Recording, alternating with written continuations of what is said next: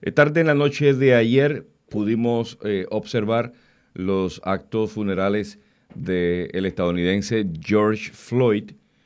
Su muerte trajo al escenario nuevamente la pregunta si es racista la policía de Estados Unidos, si hay aún racismo en los Estados Unidos y de qué manera eso extrapola la conducta social de la multicultura que vive en los Estados Unidos. Justamente para analizar ese contexto eh, social y educativo voy a conversar con María Schmidt, quien es decana auxiliar en Penn State University y dirige programas multiculturales, lo que se conoce como Education and Social Equity. Bienvenida a Guapa Radio, María. Gracias, un placer. Eh, respondiendo inicialmente e, esa, esa pregunta, eh, bueno, antes de contestarme la pregunta, su análisis de todo lo que ha acontecido post eh, la muerte de George Floyd, que ayer terminó con los actos funerales. Pues mira, no nos debe sorprender, es lo primero que diría, ¿no? esto, esto lleva ebulleciéndose durante mucho tiempo y es el resultado de unos eh, problemas sistémicos de dominación y opresión eh, que nunca han dejado de existir, ¿no? Y que eh, se ven claramente reflejados en unas políticas antinegras, ¿no? y que se y que permean todas las instituciones. Eh, así que yo diría que no nos debe sorprender. Lo que sí debe, nos, debe llevar es a reflexionar eh, por qué todavía mantenemos estas, políticas y estos sistemas antinegros, estos sistemas de dominación, y, y a reflexionar cómo somos participantes y contribuyentes en mantener estos sistemas.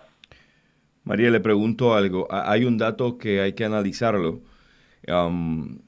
estadísticas establecen que los afroamericanos son solo el 12% de la población en los Estados Unidos. Sin embargo, cometen más de la mitad de los homicidios y robos y el 70% de los delitos que están involucrados es con droga.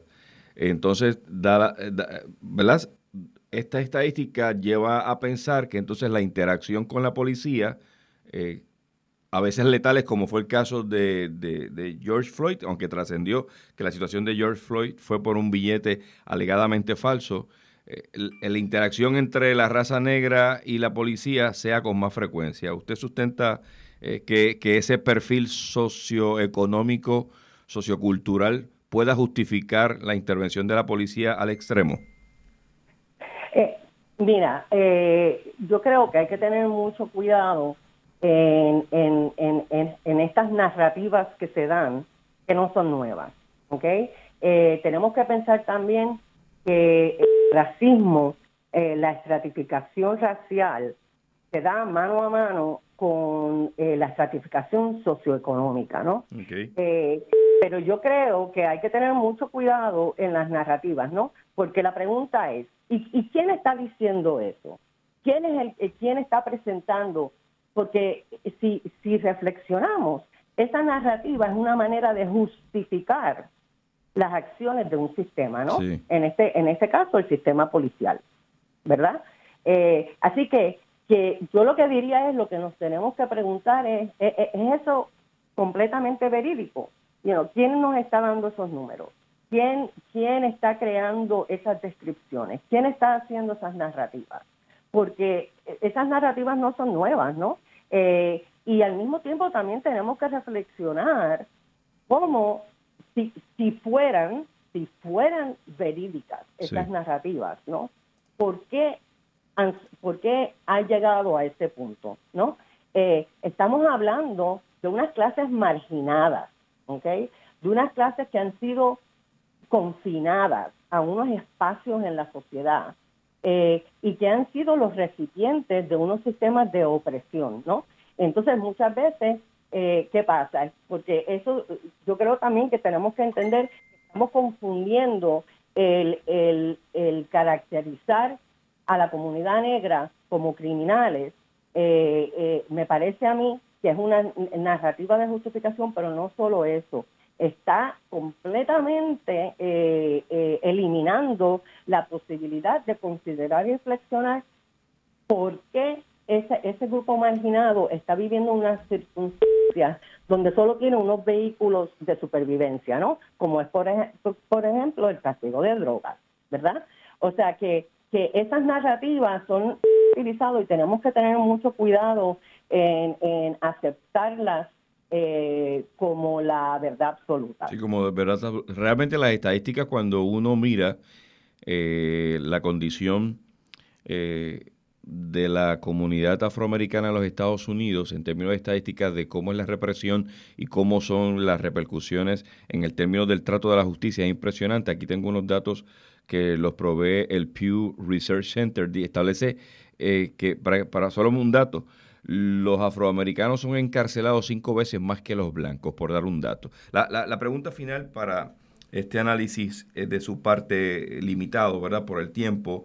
Eh, la nación estadounidense en su contexto general es racista, o sea, existe eh, e, esa, esa continua distinción y pelea entre cuál raza es, la que mayor valor tiene. Pues, pues, pues mira, eh, mi contestación, si tengo que hacer una eh, contestación absoluta, es sí. Tenemos que entender que el racismo eh, está fundamentado en una ideología que defiende la superioridad de una raza frente a las, a las demás. Y a fin de cuentas es para mantener un sistema de dominación, ¿no? Eh, por lo tanto, hablamos de la abolición de la esclavitud, por, por ejemplo, pero las estructuras que, el sistema de esclavitud crearon siguen existiendo, ¿no? Siguen existiendo, son sistemas de dominación y de opresión. Aún más sofisticadas, ¿cierto? Exactamente, ¿no? Eh, mira tú que, que, que, para tratar de contrarrestarlo, o sea, es, hay, hay muchas contradicciones en el mismo sistema. El mismo sistema crea, por, por ejemplo, acción afirmativa para tratar de crear acceso y todo eso. Pero, pero la, la, el problema es que las estructuras, los sistemas no se han transformado.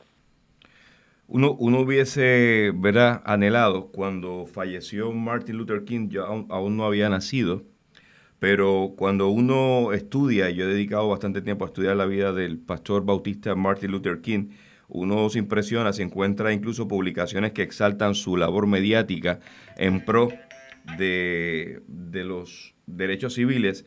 Martin Luther King cuando defendió el, bienestar de la comunidad negra en los Estados Unidos, no quemó nada, no saqueó nada, no atacó a nadie, mas sin embargo lo mataron. Y uno pudiera llegar a la conclusión de que el sacrificio aún de su vida eh, pudiera haber transformado la vida civil eh, social en los Estados Unidos. Sin embargo, con George Floyd nos dimos cuenta que estamos prácticamente eh, como en el principio de los años 60. Exactamente. Y mira, eh, eh, George Floyd es el caso reciente, pero la realidad también es que eh, estos, estos casos ocurren constantemente. Todos los días. ¿no?